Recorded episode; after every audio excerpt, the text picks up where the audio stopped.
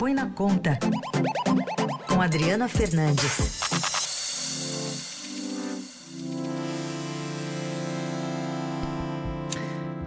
Oi, Adri, bom dia. Bom dia, Carol. Bom dia, Raíssa. Bom dia. Vamos falar um pouquinho sobre o FGTS, porque o governo até que conseguiu costurar ali um acordo para que essa medida provisória né, sobre os saques do FGTS fosse retirada da pauta lá no Congresso. E aí, o que, que isso significa no frigir dos ovos? Carol, é, por enquanto tem uma indefinição, porque essa MP, ela dava um auxílio emergencial via é, o FGTS, no valor de um salário mínimo, né? Esse, esse é um tema que foi muito debatido, os saques, é, com, a liberação dos saques de acordo com a data de aniversário, começa hoje. O que aconteceu é que o governo é, não conseguiu negociar muito bem essa MP no Congresso e foram incluídos incluídas muitas possibilidades de saque. Cálculos da área econômica apontam um impacto de 98,5 bilhões de reais de saque no fundo. O área de construção, por exemplo, de construção civil, é uma que vê com preocupação esse, essa possibilidade é, de novos saques né, é, durante a pandemia, por quê?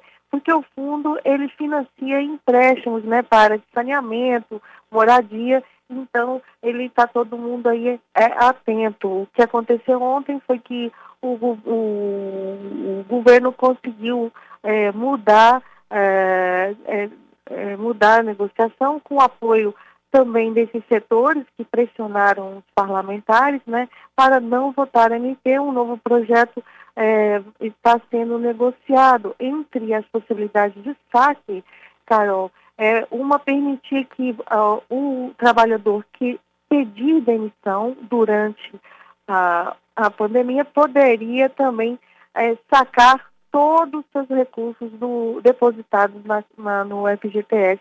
Essa, essa essa possibilidade não é permitida em tempos normais.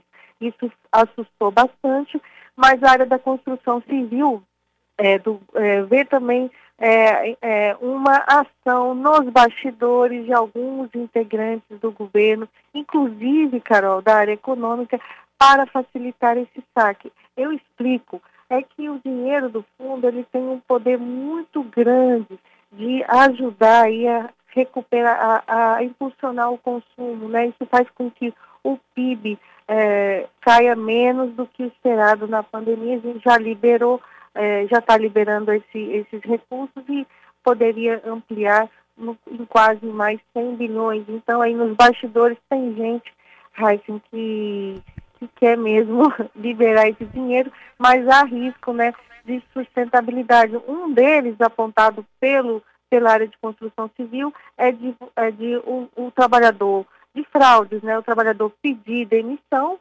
pegar os recursos, né? E depois ser novamente contratado. Então, agora no fim das contas, né, Adriel, que é o nome da sua coluna até, o que a gente vê é um problema de articulação no, no governo, porque ele mesmo mandou a medida provisória, aí teve mudança, se eu não me engano, lá no Senado para ampliar os saques. Aí o próprio governo derruba isso e vai expirar a medida provisória hoje, né? Sim, é, para você ver, não é em, é em, todas as áreas a gente está vendo nas votações importantes, né? Vale lembrar o caso do Fundeb, né, da re, renovação do Fundeb, em que é, você vê articulações mal amarradas. No, no Senado, o próprio é, líder do governo, Fernando Bezerra, ele apoiou essa, essa, essas inclusões. É por isso que eu, por isso que eu falei, Raíssa, tem gente que, na verdade, quer sim é, aumentar esses recursos porque é, para dar um impulso é, econômico, porque quem não quer no seu bolso esse dinheiro. Mas eu alerto também que a, a remuneração do fundo está é, até maior que era um problema né, no passado com a queda da inflação, está é, tá até é, dando um rendimento é, maior do que a gente via no passado. E a gente vai continuar falando de economia aqui no Jornal Dourado, ainda com a Adriana Fernandes conosco. Peço a gentileza de ela continuar aqui na linha, porque já já a gente fala sobre reforma tributária no Jornal Dourado.